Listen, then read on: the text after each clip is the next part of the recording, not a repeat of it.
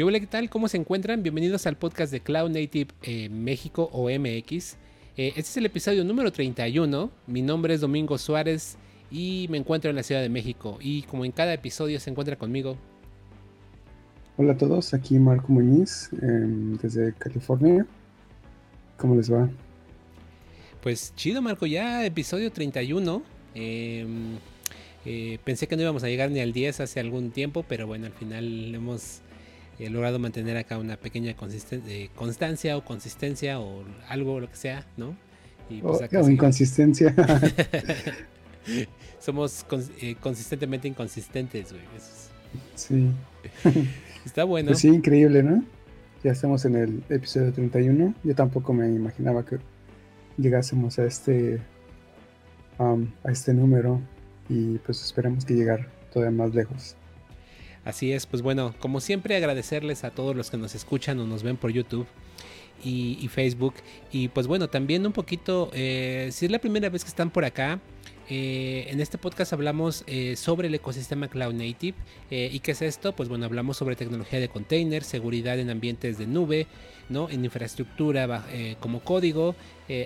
abordamos la práctica de DevOps entre otros temas. Y pues bueno, si están interesados en enterarse qué ocurre de ciertas novedades o documentación interesante y nuestra opinión al respecto, creo que bueno, este podcast les puede servir. Entonces, eh, pues bueno, hoy tenemos unos temas interesantes. Y antes de empezar, quisiera mandar eh, un par de saludos.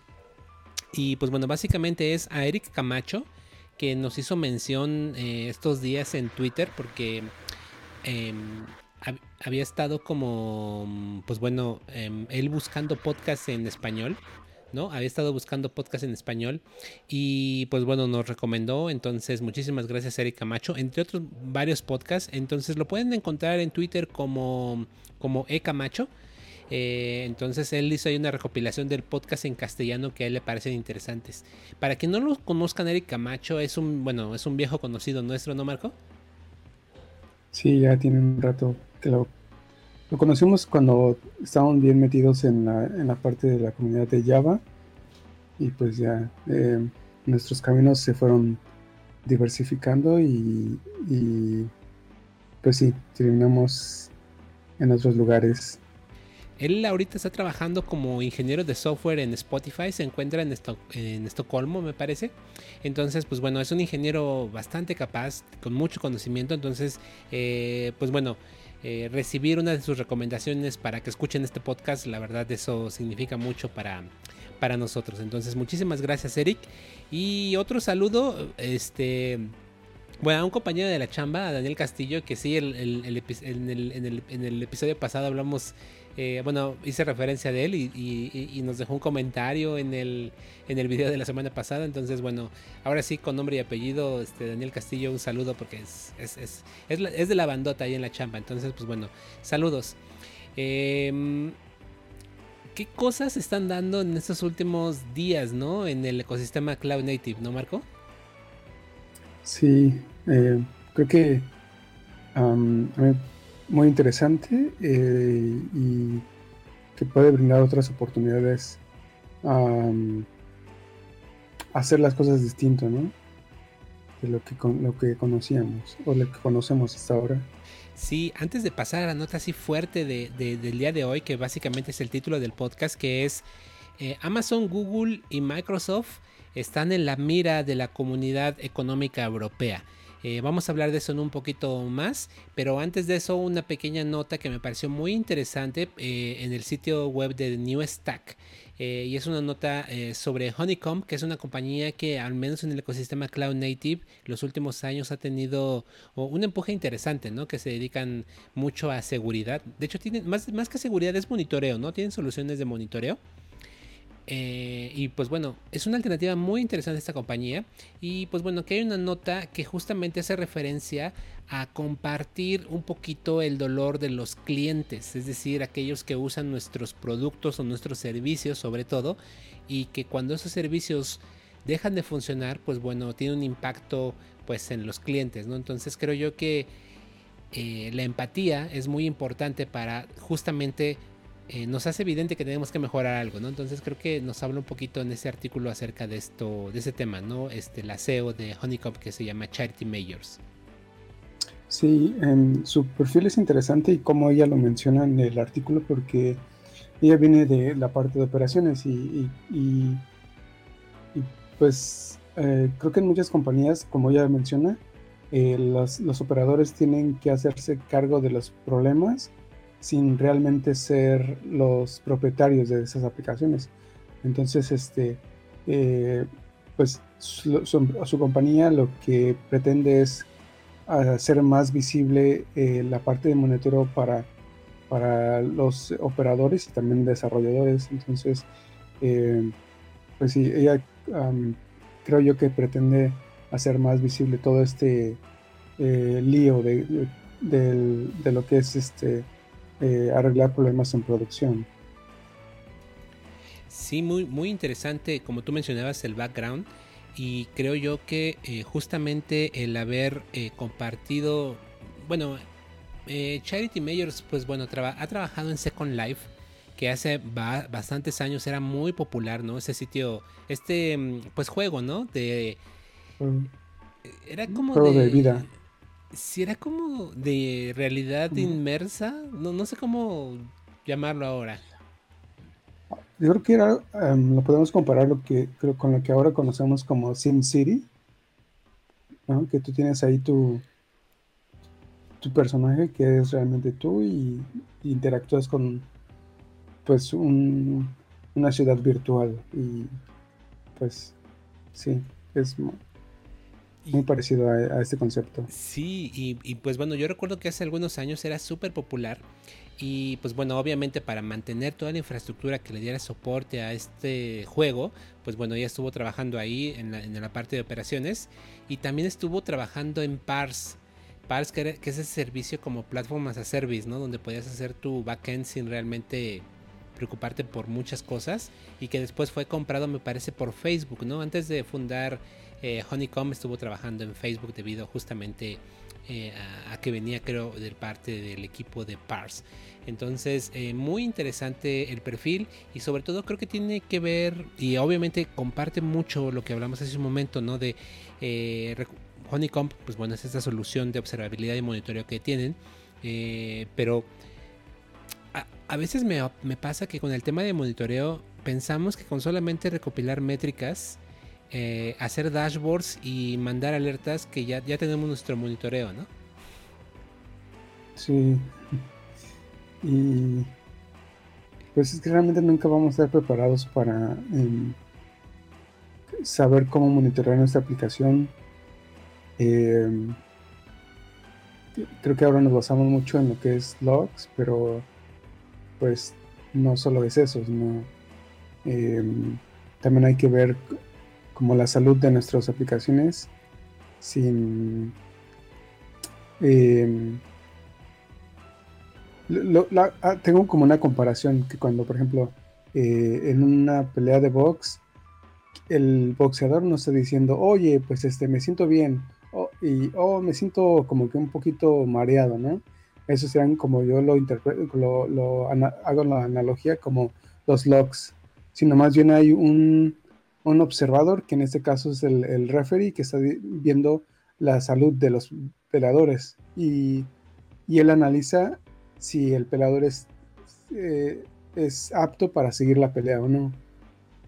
¿Ves? Es un, un, observador que está eh, viendo la salud de, esos eh, luchadores y, y base, en base a eso pues toma decisiones. Si en este caso parar la pelea y creo que es como la analogía que yo puedo hacer o que les puedo dar para saber cómo hacer monitoreo. E, es bien interesante esto que acabas de mencionar porque me acabo de recordar algo que viví en una compañía en la que trabajé hace algunos años. Eh, y curiosamente, bueno, mira, eh, la, gente de operaciones en esa compañía eh, diseñó un dashboard, estaba así todo, pues este, pues hecho por ingenieros, ¿no? O sea, todo manual. Entonces, em, pero lo curioso es que tenían ahí, se veían las máquinas, ¿no? Y los servicios que corren en esas máquinas. Este, ellos hicieron todo, no usaron ninguna solución. Pero algo que me pareció interesante es que cada máquina, eh, supongo que tú alguna vez, bueno, supongo que sí, pero creo que alguna vez jugaste eh, Doom.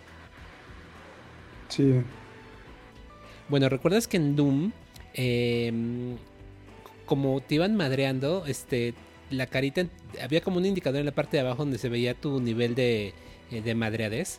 Entonces estos cuates tomaron justamente eh, las diversas caritas, las, los estados de, de, madreadez de tu mm. personaje y eso justamente era el indicador de cómo se encontraba pues el consumo de, CPU. Entonces era bien curioso entrar y ver el dashboard y, veías así las caritas, este... Pues cuando había broncas estaban puteadísimos, entonces me recordó muchísimo lo que acabas de decir, ¿no? Este, sí. Y justamente referee, pues eran, eran justamente ellos, ¿no? Decían, no mames, ahora sí tenemos mm. pedos, ¿no? Este, tenemos que hacer algo, ¿no? Entonces, eh, creo que me parece una analogía muy, muy interesante. Eh, pero en ocasiones, el tema de la observabilidad, de hecho me, gusta, yo no había escuchado este concepto que estoy viendo en este artículo, en el cual ellos mencionan el concepto de Observability Driven Development. ¿Vale? Eh, y esto, al menos a mí en mi cabeza, lo que me trae es que desde el punto de vista de que estás desarrollando el código, una solución está en tu cabeza que vas a no solo a monitorearlo, no solo a generar logs, no solo a generar métricas, sino que recordemos que observabilidad es bitácoras, ¿no? Logs, métricas, pero también traseo distribuido. Pero creo yo que algo muy importante de esto es tener una herramienta que te permita correlacionar, que te permita correlacionar estos tres, eh, estos tres aspectos, ¿no? Entonces, eso es justamente lo que me parece muy interesante de, ese artículo y creo yo que podemos eh, rescatar, ¿no? ¿No te parece? Sí, sí eh, es importante que, em, pues sí, retomando este concepto, es que pues ya empezamos a desarrollar eh, teniendo en, cuenta que eh, debemos de generar estos recursos para que podamos tener mejor visibilidad de, nuestros, eh, de nuestras aplicaciones y pues de esa manera pues podemos hacer este el troubleshooting de nuestras aplicaciones de manera más sencilla ¿no? y así facilitarle la vida a muchas personas sin tener que hacer una llamada y llamarle de operaciones, llamarle al desarrollador, llamarle al, ingeniero de automatización, y entonces sí una llamada gigantesca y que este y pues invierta muchos recursos en, resolver un, problema. Eh, creo que eso es un buen punto para que ayudemos a, reducir eh, ese tipo de situaciones. Claro, entonces les dejamos esa referencia, la verdad es que es una entrevista muy interesante que le hacen a a Charity Majors, entonces no tiene desperdicio, échenle un vistazo y pues bueno, ojalá independientemente de la herramienta, yo creo que eso es muy importante, independientemente de la herramienta, pues bueno, muchos de estos principios que ella habla aquí en esta, en esta em, pues entrevista los, los, puedan implementar de alguna u otra manera, ¿no? O, o al menos nos haga reflexionar mucho y sobre todo digo, mencionando a la gente que está allá afuera, en ocasiones tener sistemas de monitoreo que estén emitiendo alertas constantemente, eh, hay un principio muy interesante dentro del monitoreo, es que, eh, que dice que tenemos que maximizar la señal y disminuir el ruido. Y hay muchos sistemas de monitoreo que lo único que hacen es lanzar ruido. O sea, tienes un, un threshold de algún indicador y, y, mientras ese threshold esté encima de ese, bueno, tu valor esté encima de ese threshold, no dejas de notificar. Entonces la gente, los operadores, los desarrolladores, ese ruido se acostumbran y lo ignoran. Eh, cuando tienes un sistema de monitoreo basado más en señales, cuando hay una señal, un mensaje o una alerta puede ser, pero es como cambiar un poquito, pero que no está constantemente lanzándose y dices, no, esto lo tengo que atender ya. O sea, cambia mucho la mentalidad. ah, ignóralo, ¿no? no Siempre manda alertas, ¿no? Entonces, este... creo que eso es uno de los... Esos, esos este, errores, errores esperados. Sí, sí, sí mm. si, no, si no lanza error aquí es que algo está mal, entonces. Este, me han contado que a veces pasa así, güey. Pero bueno, muy, muy, buena, muy buena entrevista que le hicieron, entonces creo yo que, bueno, por eso las queremos compartir. Ahora, lo interesante de esta entrevista es que es bastante vieja, es del 8 de marzo del año pasado, no es nueva pero digo, la retomamos porque me pareció muy interesante. Es un material que, bueno, quería compartirles y espero que, bueno, les pueda servir un poquillo porque en ocasiones conviene rascar un poquito, ¿no? En las cosas que están ocurriendo y, tomar aquellas cosas que nos parecen interesantes. Entonces, bueno, nos tomamos esta, esta pequeña libertad. Entonces, pues bueno, la carnita de este podcast, pues bueno, es una nota que justamente a eso nos referíamos al principio del podcast, ¿no? Que era un poquito acerca de, oye, este, pues eh, países fuertes de la comunidad económica, perdón, de la comunidad económica europea se están poniendo de acuerdo, ¿no? Para contrarrestar el poder, ¿no? Y la robustez que tiene, eh, pues tres empresas grandes del cómputo en la nube, ¿no? Que es Amazon, que es Google y que es eh, Azure, bueno, Microsoft. entonces, pues bueno, al parecer se están poniendo de acuerdo para tratar de crear una especie de mm, organismo, ¿no? Que ayude a contrarrestar un poco el gran monopolio que tienen estas tres, eh, estos tres grandes del cloud computing. Y pues bueno, mm, veremos eh, qué es lo que pasa, porque esto sí se me hace bastante fuerte. Se están dando los primeros pasos en este camino. Y recordemos que la comunidad europea cuando se organiza es bastante, eh, es bastante fuerte. ¿Y a qué me refiero con esto? Pues si, nos, remontamos algunos años atrás con todo el tema de privacidad, el, GDPR, eh, ellos fueron justamente los, que tuvieron como que estas iniciativas, ¿no? Al principio, ¿no? Para eh, que los usuarios tengamos eh, un poco más de privacidad, ¿no? Incluso creo que en Alemania hasta prohibieron ciertos cookies.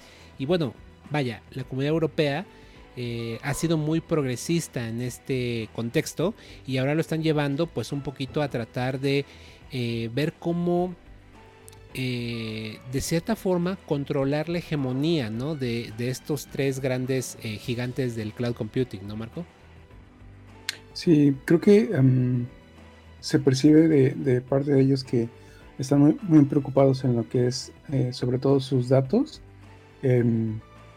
Em, por ejemplo, para este proyecto que le llaman Gaia X, em, se están enfocando principalmente en lo que es el almacenamiento de datos y en el procesamiento de ellos. Em, y pues sí, lo que estábamos comentando es de que, eh, pues, eh, al tener las, las principales potencias en Europa, eh, eh, eh, como iniciadores de esta, de esta propuesta. Entonces eh, creo yo que puede tener un, un buen impulso y, y, está en un momento de tener ese tipo de servicios. En, bueno, no, la verdad no creo que estén disponibles acá en, en, el continente americano.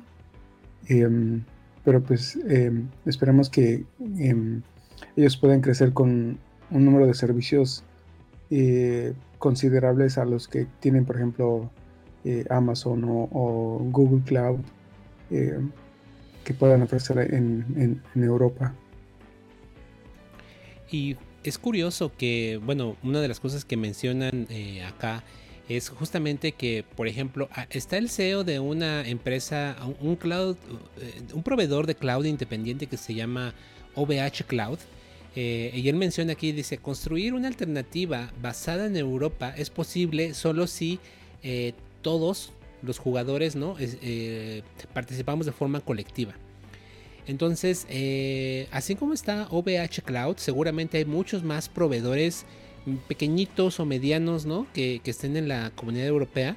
Que digo, al final del día, si ellos se ponen de acuerdo y dicen, mira, podemos construir una alternativa eh, atractiva desde el punto de vista, como, como lo mencionamos antes, desde el punto de vista de seguridad, eh, eso creo yo que en ocasiones puede tener más peso que probablemente, y eso es algo que em, antes de que cuando estábamos poniendo de acuerdo para la grabación, eh, tú Marco decías, es que está complicado, ¿no? Que otros jugadores tengan o, ofrezcan ¿no? los mismos servicios que por ejemplo ahora Amazon ofrece.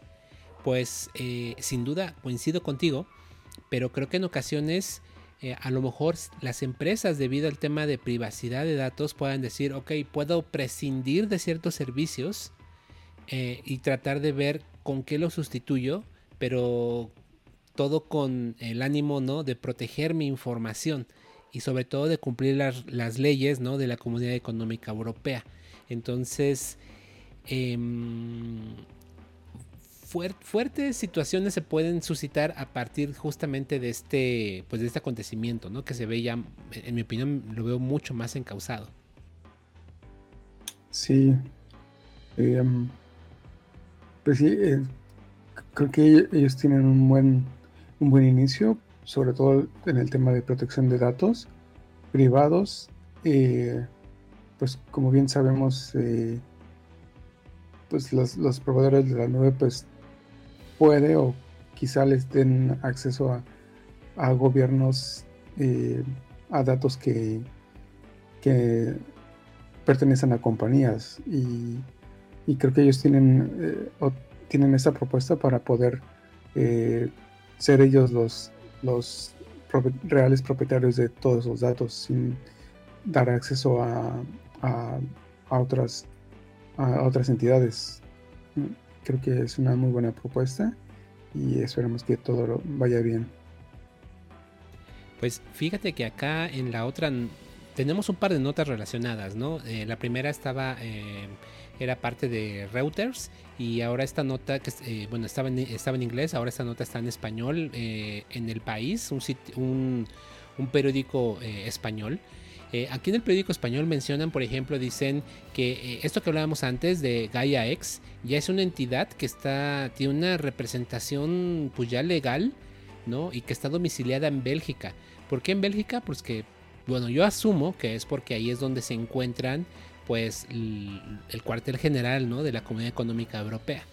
Eh, ya tiene un presupuesto de millón y medio de, supongo que de euros, ¿no? Este, y pues bueno, eh, me parece muy interesante que aquí se están resumiendo los tres objetivos que tiene esta organización. El primero es recuperar la soberanía digital europea para no depender de los gigantes tecnológicos estadounidenses y chinos. ¿Ok? Aquí le están lanzando también Alibaba. En el anterior no vimos ninguna mención de Alibaba. Aquí sí hay una muy importante que, bueno, hemos hablado antes en este podcast que Alibaba también se está perfilando como un pues un jugador interesante, ¿no? Eh, lo otro, em, ah, de hecho incluso aquí están mostrando ciertos datos interesantes, ¿no? Amazon tiene una cuota del mercado del 47%, creo. Eh, Microsoft 15%, Alibaba 7% y Google con un 4%. Entonces justamente van contra, contra, contra eso, ¿no? El segundo objetivo que buscan es la disponibilidad de datos de forma segura, que eso lo mencionamos en el anterior. Y déjame ver si encuentro por aquí el tercero, que es fomentar la innovación en, en Europa y crear un ecosistema digital y cloud que permita al viejo continente el desarrollo de empresas y nuevos modelos de negocio. Esto se me hace vital eh, por el tema del coronavirus. Eh, algo que está pasando con la crisis del COVID-19 es que a los jugadores fuertes los está haciendo más fuertes y a los jugadores que están hasta abajo los está desapareciendo. ¿no? Esto hemos hablado ya varias veces acá y creo que esto va a ser un incentivo justamente para que eh, algo muy importante que justo veía en estos días em, sobre, sobre el tema de las pequeñas empresas, eh, en, España sobre todo, era un estudio de, de, que, de, cómo iba a afectar muchísimo la crisis del coronavirus. Eh, y era porque básicamente me parece que es el 65% de empresas en España son pymes, son pequeñas y medianas empresas. Y esas empresas están cerrando ahora. Eh, este estudio mencionaba que las pequeñas y medianas empresas en, en, España al menos son empresas que tienen máximo, bueno, tienen entre 3 y 5 empleados que son cafés, restaurantes, este, pues bueno, este, estudios, talleres. Todos esos negocios están yendo al caño debido a la crisis del coronavirus. Pero en tecnología pasa algo parecido también. si tú tienes un servicio de, cierta automatización y de repente pues, pues a lo mejor ya no... Eh, pasa lo que Walmart, ¿no? O sea, Amazon y todos esos son como Walmart, ¿no? Que llegan a algún lugar y destruyen la competencia local. Entonces... la compran La, desaparece, ¿no?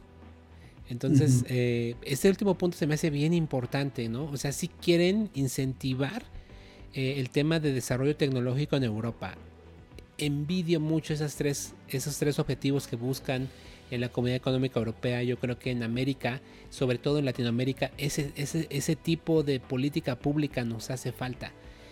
Eh, entonces, bueno, ya sin politizar, ¿no? Este, pues aplaudirles a los, a los, a los europeos y ojalá eh, puedan llevar esto al siguiente nivel, que es justamente ver cómo ahora los grandes del cloud computing reaccionan y qué van a hacer y cómo lo van a hacer en los próximos meses, porque esto ya lo echaron a andar, eso, esto es una realidad, entonces nada más es cuestión de tiempo de que pongan los candados eh, legales, ¿no? Del marco jurídico.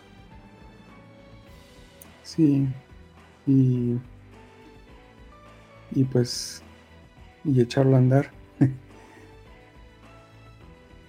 Notición, entonces, pues bueno, vamos a darle seguimiento a esto los próximos las próximas semanas, porque yo creo que va esto va a seguir dando de qué hablar eh, y no, no vamos a dejar de leer noticias al respecto. Bueno, o al menos eso esperaría, a ver qué, a ver qué tal, ¿no, Marco? Sí. Pues bueno, vámonos, ¿te parece al siguiente, allá las referencias, ¿no? Hasta ahí dejamos las noticias importantes de estos días y vamos, vámonos un poquito a las referencias, ¿no? Simón. Bien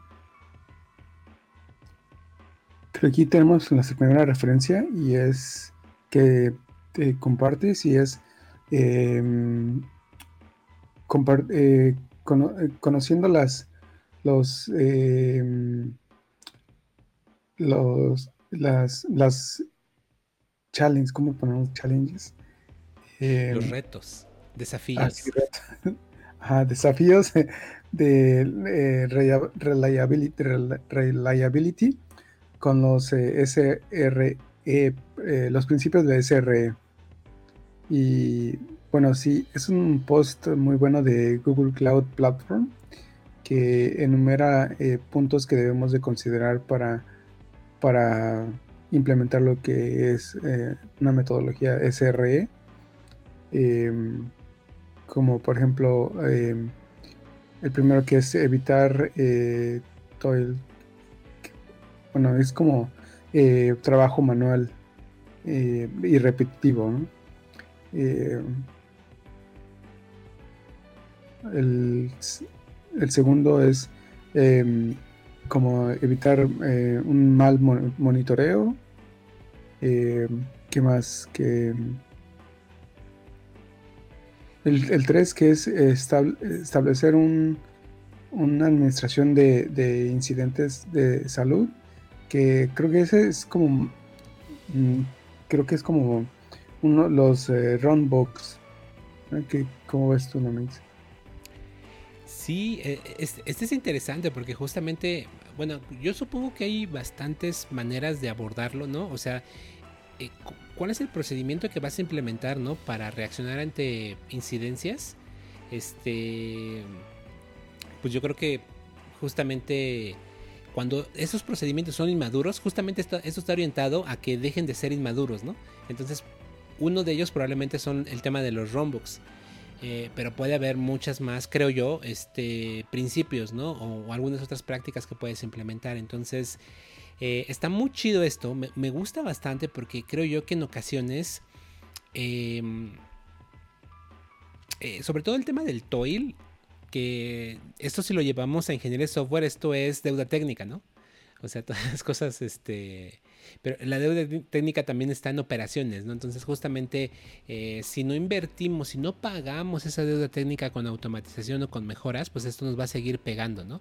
Lo que hablamos hace un momento del mal monitoreo, ¿no? Esto de estar ahí lanzando alertas que ya todo el mundo ignora, pues de nada sirvió todo ese pinche esfuerzo que hicimos, cabrón. Entonces eh, SRE, y, por eso me pareció muy interesante esta nota, creo que aborda desde esa perspectiva bastante bien esos problemas. Entonces, em, eh, pues bueno, les dejamos esta referencia porque está de... A mí me encantó, o sea, la, empecé a ojear y dije...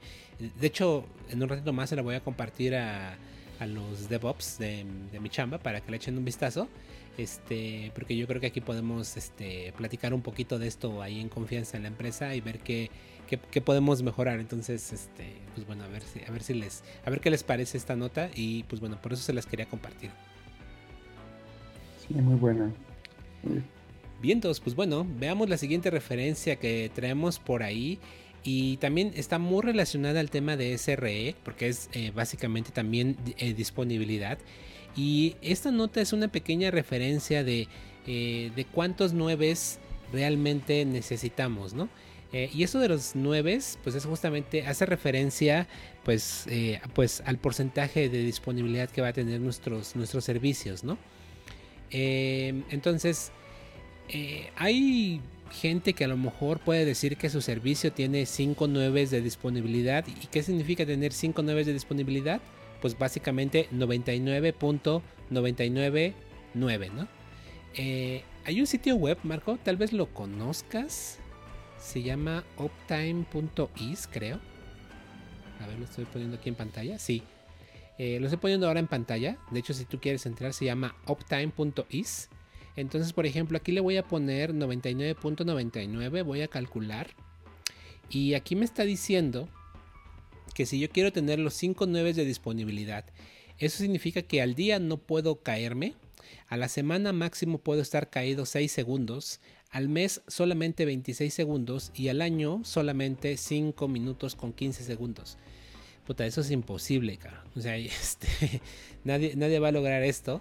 Eh, pero si nos vamos a 99.99, pues bueno, ahí podemos ver ya cómo nos va haciendo un pequeño cálculo. Entonces, justamente, por ejemplo, tener 99.9% de disponibilidad, eso equivale a estar fuera de línea un minuto al día, minuto y medio al día. Pero por ejemplo, 99% nos da chance de estar fuera al día 14 minutos. Entonces, ahora, ¿por qué esto es importante y por qué lo menciono y qué tiene que ver con SRE? Un principio muy importante de SRE es definir la cuota. ¿no? El, bueno, más que la cuota, se le llama el budget de error. ¿Cuánto tiempo te permites estar fuera de línea? La idea es que si nosotros estamos, eh, si negociamos este, esto es un acuerdo que ponen la gente de operaciones, la gente de desarrollo y la gente de negocio, y todos acuerdan cuál va a ser la cuota de error. Esto que estoy mencionando está bien documentado en los libros que hemos hablado antes de SRE. Y generalmente se empieza por aquí porque justamente ese número, mm, eh, ese budget de error va a dictar un montón de actividades en nuestro día a día. Si la gente de desarrollo mete un bug mete un problema en las aplicaciones y, mi, y, si yo dije que voy a estar 99% de disponible, de disponible, eso significa que solamente me puedo permitir estar fuera de línea 14 minutos con 24 segundos. Si por un error de desarrollo mi sitio web o mi servicio, lo que sea, está caído 10 minutos, eso significa que ahora solo me quedan 4 minutos eh, de caerme. Si yo me caigo otros 10 minutos en el mismo día, estoy agarrando presupuesto del día siguiente. La idea detrás de esto es que justamente los, eh, los desarrolladores en este caso y también la gente de operaciones va a empezar a empujar todo para que no metan más cambios, porque lo que rompe las cosas son los cambios, entonces disminuyes la velocidad. Hay obviamente más cosas ahí detrás de ello, pero os quería dar como un pequeño marco de todo esto. Eh, por eso es muy importante. Entonces, eh, justamente este artículo dice, ok, ¿cuál es realmente este número que tú vas a buscar? Ok, y pues bueno, eh, obviamente tiene que ver con clientes. Justamente a eso me refería con que desarrollo, operaciones y la parte de negocios se tienen que poner de acuerdo y, y tienen que negociarlo. Tienen que negociarlo este, y sobre todo cumplirlo. ¿Vale? Esto es muy, muy importante. Tienen que cumplirlo. Si yo me caigo y, estoy, eh, em, pues tengo un déficit, ¿no? Eh, de, mi presupuesto, ni modo. Eso significa que tengo que a lo mejor, si yo hago 10 deployments al día, pues a lo mejor si esos 10 deployments ya tengo un déficit de, de budget, pues al siguiente día no va a haber deployments. Porque cada deployment puede potencialmente romper nuevamente. Hasta que mi presupuesto de error, otra vez yo tenga un, pues un superávit, yo tenga presupuesto, ¿no? Ahora empiezo a meter cambios. Entonces, eh, este concepto cuando era platicado con gente de negocio le, eh, no le parece tan buena idea, pero Google lo lleva haciendo mucho, mucho tiempo, ¿no? Y está muy bien documentado en los libros, en los libros de SRE. Entonces, eh, en tu experiencia, Marco, ¿cómo, ves este tema? Pues, em, sí, yo creo que los de producto no lo ven porque ellos creen que el servicio siempre está disponible al, al 100% día y noche. Y, creo que este concepto viene mm, de la mano con la parte de la transparencia porque y, monitoreo, ¿no? Porque, eh, pues sí, eh, como nadie, eh, nuestro actual sistema de monitoreo no detecta esos, esos fallos y hay clientes que posiblemente o que hay muy pocos clientes que les afecte y que posiblemente, ah, bueno, eh, ahorita está abajo la página, ¿no? Lo reviso después y pues no, no sé, no, no, no, eh, no lo hacen ver. Entonces, pues, producto dice, oh, nuestra plataforma está corriendo perfectamente, no hay, no hay errores.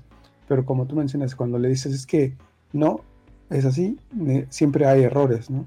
entonces, no, eso no es posible, como creo yo, ¿no? Que lo ven así. Eh, y pues sí, eso es un tema importante eh, que viene de la mano con la transparencia y la parte de monitoreo.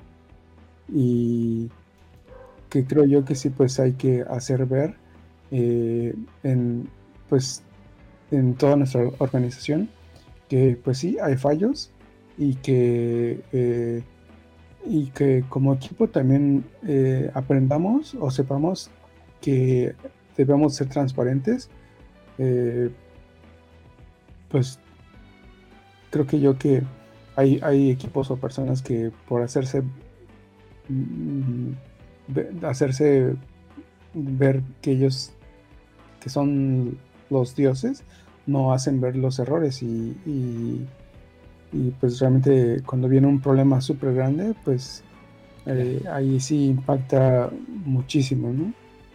Eh, sí, sí, sí, creo que el...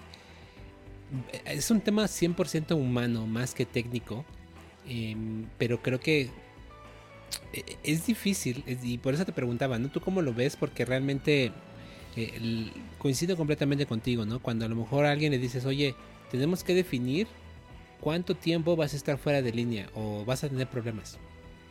No, eso es inaceptable. Sí. Y la realidad nos ha demostrado lo contrario, O sea, la falla es como lo habitual, cabrón. Entonces. Sí, inevitable. Sí, o sea, y muchas veces. Obviamente hay errores que se pueden evitar si eh, la gente pone más atención. Vaya, las fuentes de, causa de error pueden ser muchas y pueden ser evitables, sin duda. Pero hay otras que no puedes evitar, ¿no? O sea, se te cae el cloud provider, ¿no? Hay un ataque en... Em, vaya, es una falla de alguien externo, cabrón. Eso no lo puedes controlar, ¿no? Incluso a veces hasta tu internet, ¿no? O sea, puede haber cosas tan sencillas, de energía eléctrica. Vaya, bueno. Entonces, eh, si es un tema 100% humano todo esto, entonces mientras no nos sinceremos y como tú lo decías, mientras no aprendamos a convivir, ser transparentes, por más herramientas bonitas que compremos o servicios de nube que usemos, pues de nada va a servir, ¿no? Entonces, interesantes reflexiones, creo yo. Sí. Bien, entonces mm. vamos a darle. Estamos cerca de llegar a 40 minutos. Entonces, vamos a, vamos a meterle mm, pata porque tenemos todavía bastantes eh, documentaciones ahí de, referencia, ¿no? Que esta, esta mm, es algo que tú pusiste, ¿no? Un, cambio que viene en Kubernetes en sus versiones más recientes. Sí, eh, pues en la, nueva versión de Kubernetes 1.18, eh, una de las cosas que, que,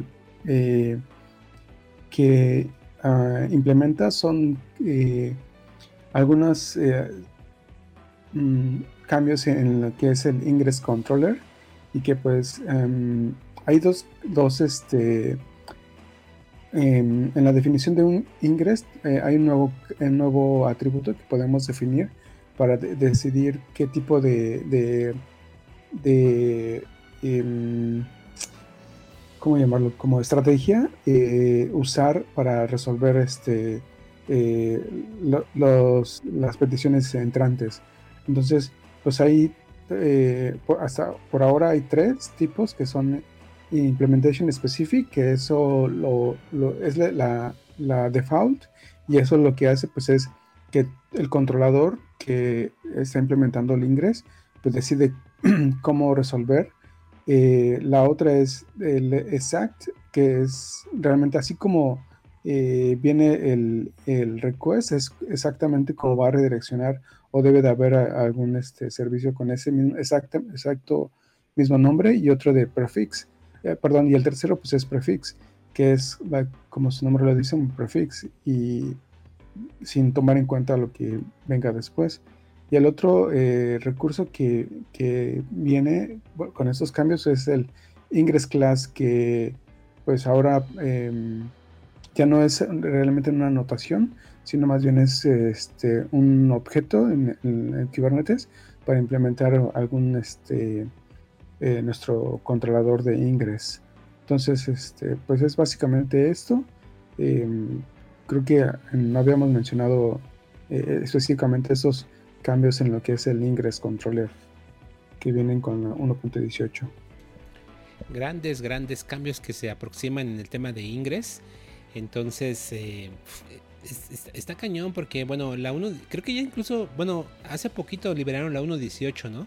Em, y, bueno, al menos creo que ese artículo, algo que me gusta mucho es que menciona a Ambassador, que es eh, justamente un, eh, pues es un API Gateway, ¿no? Eh, que, que estás construido encima de Envoy. Y justamente aquí mencionan que es el que soporta, en este momento es el único que soporta las nuevas APIs de Kubernetes 1.18. Entonces, no lo están diciendo, pero básicamente es, pues bueno, a lo mejor es una muy buena alternativa de, usar, ¿no? Este Ingress Controller, ¿no? El, proveído por, por, por Ambassador. Entonces, pues, pues interesantes movimientos que se vienen por ahí con esta nueva versión que es, difícil actualizarse, ¿no? Digo, no sé si, no sé tus clusters en qué versión andes ahora, Marco. Bueno, eh, solo tenemos un cluster mediano de, eh, en IKS y está en 1.15. Em, entonces, ah, de hecho, todavía no, el único que creo que lo tiene disponible es este eh, Google. Em, entonces, pues, hasta ahora IKS, pues no, no lo. al, el más actual es el 1.17. Oh, ya. Y pues. No, este, con, la chamba tenemos 1.11. Oh. Imagínate. Pero es que es, eh, y, saco este tema porque justamente actualizar cluster de versión no es sencillo, es una chamba fuerte, ¿no? Entonces, este, o sea, es difícil mantenerte al día, pero por otro lado es bien importante por, todo lo que hemos hablado antes de seguridad. Entonces, eh, rayos, sí hay una, o sea, cada vez, con cada versión nueva de Kubernetes, están cambiando un montón de, de APIs están añadiendo nuevas cosas. Este, entonces cada vez cuesta más trabajo actualizar, sobre todo si te quedaste bastante rezagado, ¿no? Entonces, eh, pues bueno, hay nada más para que le vayan midiendo, eh, como decimos en México, el agua a los camotes, ¿no? sobre todo desde la versión 1.16 que eh, sí rompieron muchos, muchos cambios. Sí. muchas cosas, perdón, y pues sí es un, tema interesante. Bueno, aquí tengo rápido un, no es para decir, para decir eh, AKS, que la versión de Azure es la versión default es 1.16 y tienen hasta como preview 1.18. Eh, IKS, eh, la versión de Amazon es la default 1.16. Eh, que le, tienen por default es la 1.14, pero tú puedes subirle hasta 1.16 y 1.17 que es que le llaman Rapid Channel, que es eh, supongo yo como el candidate release. Entonces, eh, pues sí, eh, Azure y eh, GKE son los que tienen la ventaja. y es curioso que justamente Google va un poquito atrás, ¿no? Por lo que entendí. Sí. bueno, en su vez, si tú creas tu cluster así default, sí es este interesante.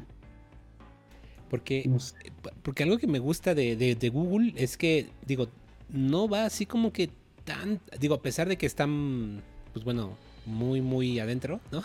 No, no están en el tope de la, no, de la ola, pero yo creo que lo hacen más bien a, la segura, ¿no? O sea, mm, van un poquito retrasados, pero van muy, muy a la segura. Entonces, eso me da seguridad. Es una de las cosas que me gusta mucho de, eh, de Google. Pero bueno, eh, por si quieren estar hice versiones más nuevas con servicios administrados, pues bueno, eh, Amazon y Azure, Azure están ahí como, como, como listos, ¿no? Con nuevas versiones. Sí. Excelente. Y luego traes ahí una referencia otra vez de seguridad, ¿no? Sí, y eso, de hecho, son dos. ahorita les comentamos la otra. este es un blog post de un de un eh, bug de seguridad que tenía eh, Kubernetes. Y pues hasta ahora estos chicos lo, eh, lo, hacen público porque cuando lo descubrieron en diciembre, este, pues se pusieron en contacto con pues la comunidad de, Kubernetes para pues explicarles el, problema. Y hasta ahora pues lo, lo dejan abierto, bueno ya los, lo explican eh, de eh, la brecha de seguridad que ellos encontraron en, en, Kubernetes. Eh, sobre todo, y explican cómo, cómo, cómo estaba o cómo explotaban este, este, esa de seguridad. Entonces, es un muy buen post. y ahí te explican inclusive hasta tres posibles escenarios que podías este, eh, em, hacer el, ataque. Entonces, pues, bueno, hasta ahora eh, también explica qué componentes eh, estaban este, vulnerados y que pues si tenías esas versiones, ¿cuál era el? Em, pues era, pues, tu, tu, clúster estaba, era vulnerable. Entonces, pues ahí echen un ojo para ver si tienen em, alguna de esas versiones que especifican para que pues sí actualicen sus, su clúster. Está, está muy interesante porque eh, están dando, desarrollan muy bien todo el vector de ataque y tiene que ver con eh, básicamente con volúmenes. Eh, si tienen tiempo, aviéntenselo porque está bien interesante. Eh, bueno, yo te lo he estado ojeando, de hecho lo he estado paseando aquí para que irlo leyendo. Me, parece muy interesante porque creo que, em, a ver, vamos a ver si acá al final lo menciona. no, es que lo desarrollaron súper cabrón estos güeyes. Tienen un análisis muy, muy cabrón. Son investigadores de seguridad estos cuates y están en, Hacker, en Hacker One, que es esta plataforma de Bounty Program. Eh, entonces, este... De, hecho, ellos ganaron el Bug Bounty con este... Em, Ahí tiene, si, si buscas timeline en el post, ahí eh, muestran cómo fue eh, todo este. Oh, sí, lo estoy viendo. ¿Cuánta eh, lana se ganaron? Ah, idea. Porque aquí dice ya cuando les pagaron, que fue justamente este, este año. Este. Bueno, Google se los dio el 11 de febrero, ¿no?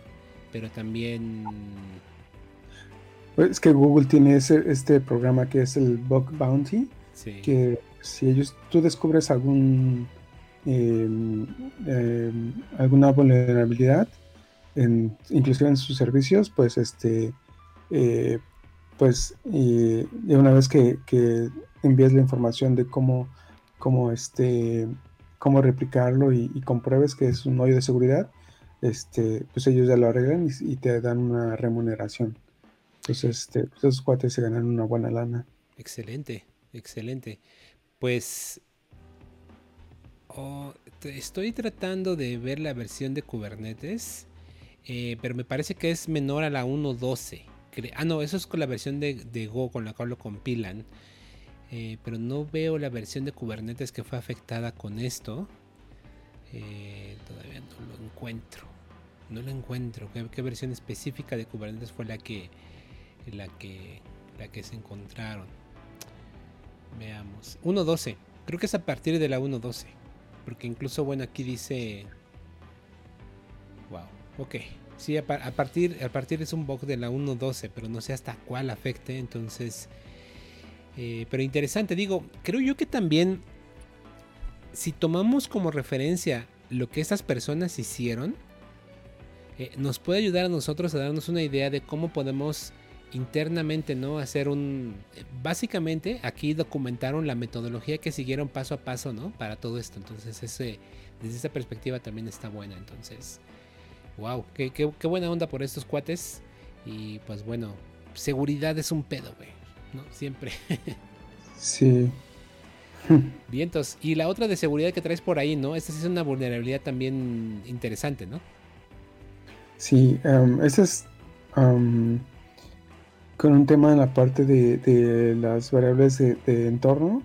Y está, eh, es curioso este, este, em, esta vulnerabilidad porque eh, dice que para aquellos clusters que solamente funcionan o que hacen uso de, de, este, de IPv4, eh, si tú habilitas este cap underscore net underscore raw, eh, lo que hace es habilitar el IPv6 y pues ahora todo tu tráfico se iría en este protocolo y pero pues eh, realmente redirigirás tu tráfico a, otras a otros eh, servicios que realmente no tu plataforma no está este no está no está escuchando. Entonces pues pues ahí puedes tener una, una fuga en tu de tu tráfico y, exponer muchas mucha información, ¿no? Este está fuerte porque no hay un parche todavía. Eh, al parecer el parche va a salir el 15 de este mes, eh, si no leí mal. Eh, pero al momento ah, dice que básicamente QBLET 1.18, 1.17 y más jóvenes que 1.16.11 todos están afectados. Y el parche al parecer sale el 17 de junio, entonces, pues bueno, un gran problema. Que bueno, la verdad es que yo creo que también muy pocos clusters por ahora están. Recordemos que apenas el año pasado, ¿no? En San Diego fue cuando empezaron a anunciar más el soporte del, del Dual Stack, ¿no? Con IPv6 y IPv4. Entonces, pues bueno, si no tienen activado, no se preocupen, pero si lo tienen activado, pues ojalá, ojalá tengan bien protegido el tráfico en su clúster porque es una vulnerabilidad ahí latente fuerte y que todavía no hay parche. Sí, ahí pues muestran en el post muestran eh, algunos pasos para mitigar este problema, este hasta que pues eh, el parche para esta vulnerabilidad pues, salga este en algún release de Kubernetes vientos. Y luego una nota de Helm, ¿no? Que por ahí tiene algunos. Eh, bueno, Helm 3, ¿no? Que hemos hablado de él bastante últimamente.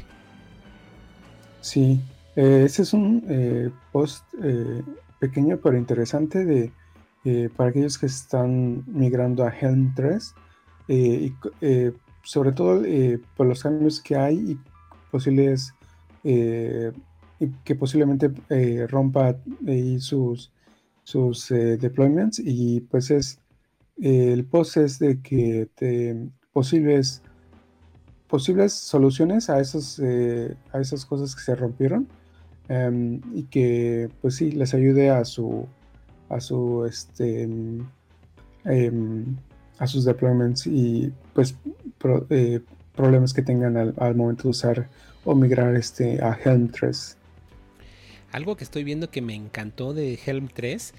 Eh, con, Helm con Helm actual y, Helm 1, cuando tú instalabas un, release, eh, pues ya lo instalabas y todo jalaba bien, pues ya chingaste, ¿no? Pero si tú lo eliminabas, eh, todavía como que se quedaba algo de información de ese release en el, en el, en el, en el clúster de Kubernetes, o sea, se quedaba por ahí el resource. Es decir, que si tú volvías de nuevo a tratar de instalar ese release, te decía, no, ya existe. Y tú, güey, si lo acabo de borrar. Entonces siempre que lo tenías que, querías borrar, tenías que decirle el, flag este guion guion purge para realmente borrarlo.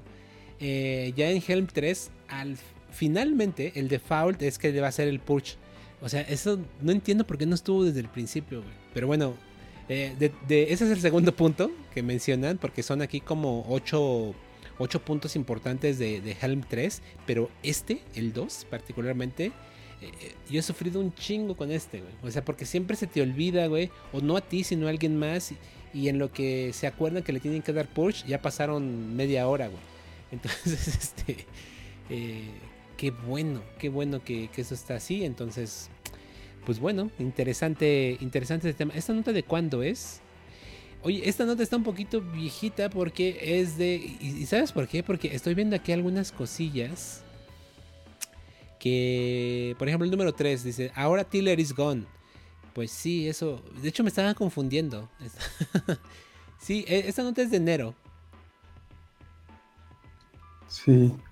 bueno, pero no, no viene mal repasar aquí los, los cambios. Igual, digo, a lo mejor se nos, se nos, se nos había dado antes, pero aquí hay unos, unos flags interesantes. A ver, déjame ver. Mira, este sí no me lo sabía, el número 6. Dice Helm Repo Update is gone. Ese también me gusta mucho. No mames, siempre era un desmadre. Yo tuve muchos problemas porque se quedaba en mi caché local el chart y en el remoto había otro eh, con la misma versión. Ah, y en los dos tenías en ocasiones diferentes values de configuración. Y tú en local funcionaba bien. Cuando lo mandabas a tu clase productivo, ahí decía, este value no existe, güey. Y tú no mames, güey, lo, probé. Bueno, qué, qué, buen repaso de este, de los cambios que sacó Helm 3. Y pues bueno, este, pues no, no viene mal. Digo, Llega seis meses tarde. Pero nunca viene mal, ¿no? Sí. Bueno, ahí esperamos que les ayude de alguna manera. Vientos, vientos. Y. Wow, Sei, que es otro tema, ¿no? Sí. aquí, eh, pues les mostramos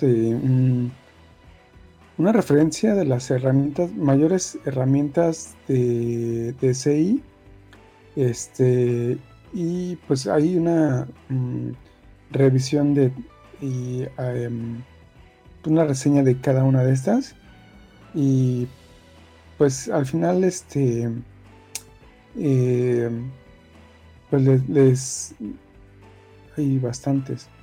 Em, es una conclusión de, de, todas estas herramientas y que pues les puede ayudar eh, en la decisión de de seleccionar la, herramienta que mejor eh, se, se acomode a su, a su compañía o a su forma de trabajo.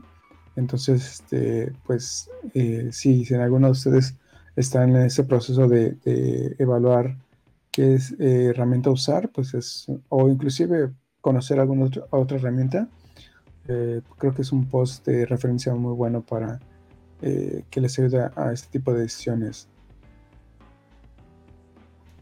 Hacía un compendio muy, muy interesante de muchas herramientas. Entonces, eh, y, bueno, me, parece interesante para aquellos que se inician en la práctica de CI, eh, pues checarlo. Entonces, buena, buena referencia.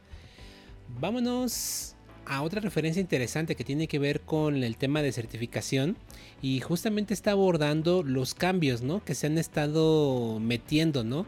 en las últimas versiones de las, eh, en este caso de la certificación de administrador de Kubernetes, ¿no? que hay cambios importantes y, veo este post bastante adelantado porque ya está poniendo como en mira, eh, pues obviamente todos los cambios que tiene Kubernetes hasta septiembre del de este año, del 2020, ¿no? Entonces me parece eh, muy buena referencia por si alguien tiene intereses en certificarse, que le eche un vistazo, porque mira, te va a decir, por aquí pueden venir los cambios eh, pues de la documentación y todo ese rollo, ¿no? Que, te piden para certificarte.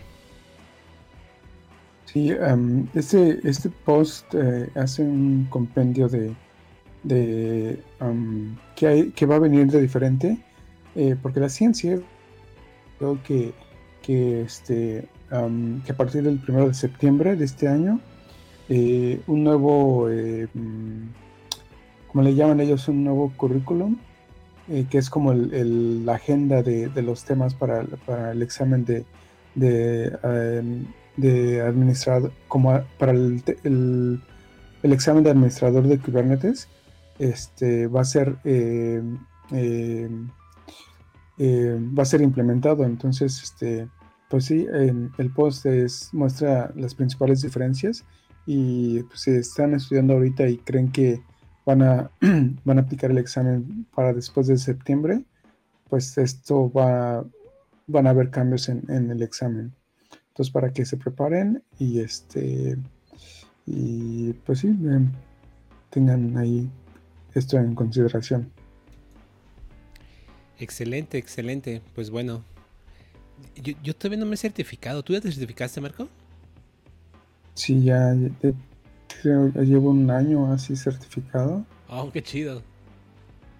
Qué chido, qué chido. ¿Y, tienes esta la, mm, la CKI, la, que es la del administrador? Ajá, esa y no, no he pensado en sacar la CKD, eh, pero pues igual y si me animo, no sé. Todavía no. No, no, no sé qué bien. Bien, pues, bien, Pues bueno, ya para acabar, finalmente que nos aventamos ya una, estamos pasando una hora de grabación. Otra vez. Tenemos un repo chingón de código que me parece bastante interesante. Entonces, eh, esta fue una contribución tuya. Entonces, a ver, ¿qué, nos puedes decir de este, de este repo chingón? Ah, sí. Em, pues bueno, este es un repo que, este, que me parece interesante, que es, se llama Kale o Kubernetes Tail y es eh, para eh, visualizar logs de nuestros pods eh, en nuestra consola. Entonces es como, pues sí, nada más hacerle tail a nuestros... pues ahí tiene varias opciones este, puede, para elegir el servicio y, o hasta el nivel de, de contenedor. Este, o los de los recursos eh, nombres de espacios. Entonces ahí tú puedes elegir, bueno, por medio de esos parámetros que le puedes pasar al, comando, este, pues em, obtener los logs eh, por si quieres ahí este, eh, resolver algún problema. Entonces, pues es una herramienta, creo que sí es, vale la pena em, echarle un ojo para ver em, si nos puede ayudar este nos puede ayudar en su en su eh, trabajo de em, eh, administrando un, su clúster de Kubernetes.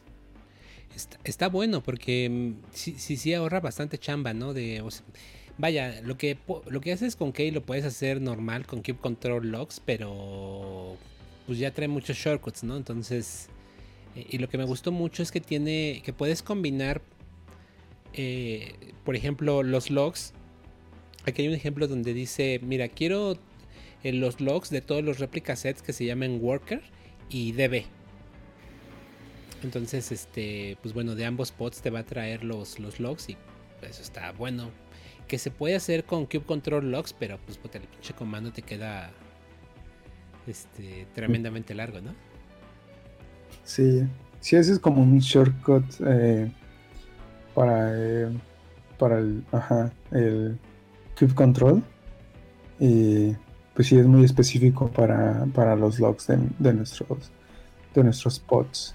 Y pues sí, tienen bastantes opciones y que eh, puedes combinarla como mencionabas. Em, pues interesante esta herramientita. Bien, entonces Marco, pues bueno, estamos acabando, pasando otra vez la hora de grabación, entonces eh, estuvo bueno, creo que hablamos, eh, quería hacer énfasis en el tema de monitoreo, vemos cosas de seguridad, Em, hicimos un poquito el análisis de lo que probablemente sea un, en mi opinión, un gran cambio y, que va a tener un gran impacto en los cloud providers, sobre todo en Europa. Eh, porque bueno, em, sin duda vemos que están como... Van los europeos van a proteger su mercado, es lo que veo que están haciendo. Eh, los, eh, entonces eso va a tener un impacto cañón, creo yo, incluso tal vez hasta en el pricing de, Amazon, ¿no? O sea, van a competir de alguna u otra manera contra todo eso que, les va a poner Europa. De alguna forma lo harán. Sí, bueno, al menos va a ser en Europa. acá lo veo difícil. Pero imagínate que encuentres una alternativa interesante en Europa y dices, güey, prefiero pagar la latencia ¿no? y moverlo a Europa, güey. De, hecho, ¿te acuerdas que nosotros tuvimos un sitio web en, corriendo durante pues, varios tiempo, ¿no? Fuerte de comercio electrónico que estaba primero en... Ah, pues en Londres, ¿no? En Londres estaba en eh, lo teníamos en Rackspace, ¿te acuerdas? En Londres. Y en algún momento lo movimos a, Texas. Ah. O sea, sí notamos mejoría en la latencia, pero también no fue así como. O sea, tenemos otros pedos, ¿no? sí, es como sobrevalor, bueno, valorar que eh, costo con beneficio, ¿no? Y, sí. Y, lo que me lo que me llamó mucho la atención es el tema de privacidad, ¿no? Sí, creo que es un tema muy interesante. Eh, Ah, porque, ah, pues, mm, bueno, em, creo que lo vimos eh, sobre todo en el tema de, los proveedores de, celulares, que como aquí en Estados Unidos banearon a, a, Huawei eh, y ahí pues aventaron un chorote y pues realmente fue por un tema ahí más político. Eh, y pues sí, ahí creo que eh, presentar opciones que estén fuera de, este lado eh, del, planeta, pues es algo interesante. y sobre todo, por ejemplo, en, un proveedor de, de europeo que como bien mencionas, ellos tienden a, ver este, este concepto de la privacidad como algo, un elemento muy importante. Este, y pues sí, es una muy buena alternativa que, espero que sí mueva el mercado y presente cambios drásticos. Sí, sí, ya, ya lo estaremos platicando este año seguro, ¿eh? seguro este año, porque los europeos van a hacer algo para mm, mover su economía local. Estoy. O, sea, todo ese tema de, la pandemia que estamos viviendo ahora va a tener un impacto ahí, cabrón. Todo el mundo, eh, los gobiernos de todos los países, seguramente muchos están pensando cómo le van a hacer para reactivar y tratar de recuperarse de todo este paro económico que, hemos, que estamos viviendo todavía. Entonces, porque yo creo que el impacto económico real lo estamos viviendo ahora, pero realmente el fuerte probablemente se viva el próximo año. ¿No? El próximo año van a recortar presupuestos cabrón, porque este año no vendieron lo que esperaban. Entonces, eh, el próximo año la crisis económica se viene fuerte y probablemente hasta 2022, 2023, tal vez empiece nuevamente a moverse como antes, pero nuestra nueva normalidad eh, va a ser muy distinta de como era hace justamente un año. Entonces, eh, y pues bueno, ahora que hay un movimiento político y económico por parte de, la comunidad económica europea muy interesante, entonces ah, me emociona porque algún beneficio va a salir de todo esto, estoy seguro. Claro. Sí, bien, bien lo mencionas. Eh, a lo mejor ellos buscan una independencia económica Em, eh, y pues sí, se están adelantando a, pues sí, eh, toda esta eh, crisis económica que se está agudizando y pues yo creo que todavía va a tomar mucho más tiempo el que se pueda llegar a, una, un estado de, de, de normal. Em, eh, esto eh, sí va, a pegar, pero a largo plazo va a seguir causando más estragos y, y pues sí, em, yo creo que estar prevenidos y no solo esperar a que esos cloud providers siempre nos van a dar este servicio eh, a precio económico, pues, eh, pues al final ellos son empresas y bien sabemos que las empresas pues eh, van a ver por sus intereses y pues, pues sí, creo que ahora sí los cloud providers pues al, tienen un muy buen este contrincante al ser gobiernos los que realmente están, no, empresas sino gobiernos, este, están eh, postulando este, eh, pues, em, eh, este, este nuevo proveedor. sí, sí, sí, sí, se va a poner bueno. Em, en fin, pues bueno, ya estaremos platicando de eso en los próximos podcasts porque va a dar, va a dar tela que cortar en las próximas emisiones. Y, por ahí tengo en la cabeza una opinión que mm, me la reservo porque seguramente si hablo ahorita me voy a echar eh, otro rato, pero también quiero ver cómo, cómo se mueven las cosas. Y, pues bueno, em, pues, pues vámonos Marco. Em, y pues yo creo que em, el último comentario es este, pues ahí eh, los que llegan hasta ese punto del podcast, Estén atentos a nuestro Twitter, que yo creo que les vamos a tener noticias muy buenas. y tenemos que pulir algunos, algunas cosas, pero pues sí, les vamos a tener noticias importantes. Excelente. Pues sí, síganos en Twitter o en nuestro TikTok. Eh, vale, pues, pues bueno, muchísimas gracias Marco nuevamente por tu tiempo. Qué chido poder platicar otra semana más contigo y de esos temas que, bueno, creo que, bueno, pues nos gustan un montón porque aprendemos, ¿no? Y, y, pues bueno, se disfruta mucho platicar de todo esto.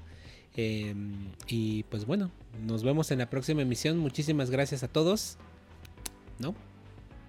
Sí, no, gracias a ti, Donix, y a, todos nuestros oyentes. Y pues siempre bienvenidos sus, sus comentarios y retroalimentación y nos vemos pronto. Así es, cuídense mucho, bye.